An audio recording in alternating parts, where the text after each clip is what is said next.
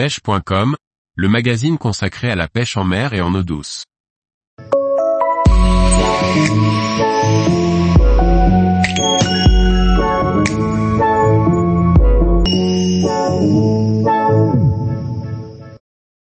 Pêche exotique, la technique du slow jigging pour pêcher les gros prédateurs. Par Maxime Burry. La technique du slow jigging est une pratique passionnante qui permet de se mesurer à de gros prédateurs lorsque l'on pêche en exotique. Une technique aussi performante pour toucher de nouvelles espèces dans les grandes profondeurs.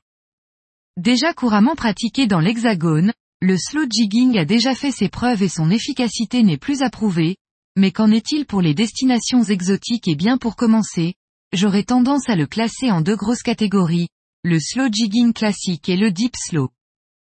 Le slow jigging classique permet de cibler les mêmes espèces que le jigging traditionnel sur les mêmes profondeurs, c'est-à-dire de 40 à 150 mètres afin d'obtenir plus de résultats quand les prédateurs deviennent éduqués et se laissent moins tenter par le speed jigging. Pourquoi plus de résultats? Et bien pour faire simple, contrairement au jig le slow va passer beaucoup plus de temps dans la strike zone, et permet d'avoir autant de touches à la montée qu'à la descente.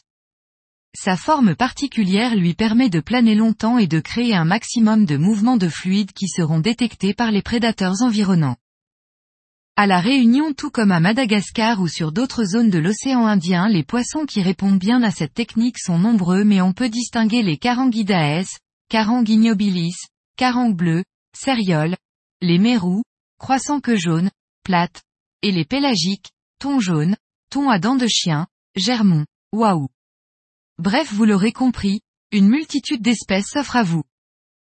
La seconde catégorie est le deep slow qui se pratique en général entre 150 et 450 mètres de profondeur. Ce qui permet de côtoyer de nouvelles espèces de grands fonds tels que les vivanos, les castagnols, bérix, gros à dents de chien voire même le requin renard. Bien évidemment, une pêche aussi profonde nécessite un matériel bien spécifique, mais aussi une animation particulière.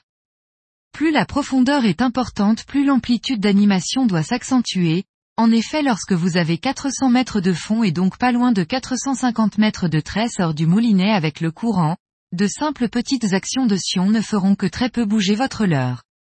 Privilégiez donc des animations amples type long fall, longue tirée vers le haut, en laissant retomber le jig sans tension pour qu'il plane un maximum.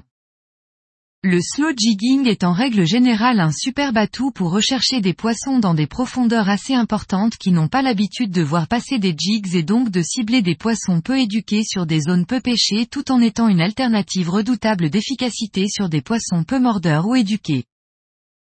Tous les jours, retrouvez l'actualité sur le site pêche.com. Et n'oubliez pas de laisser 5 étoiles sur votre plateforme de podcast.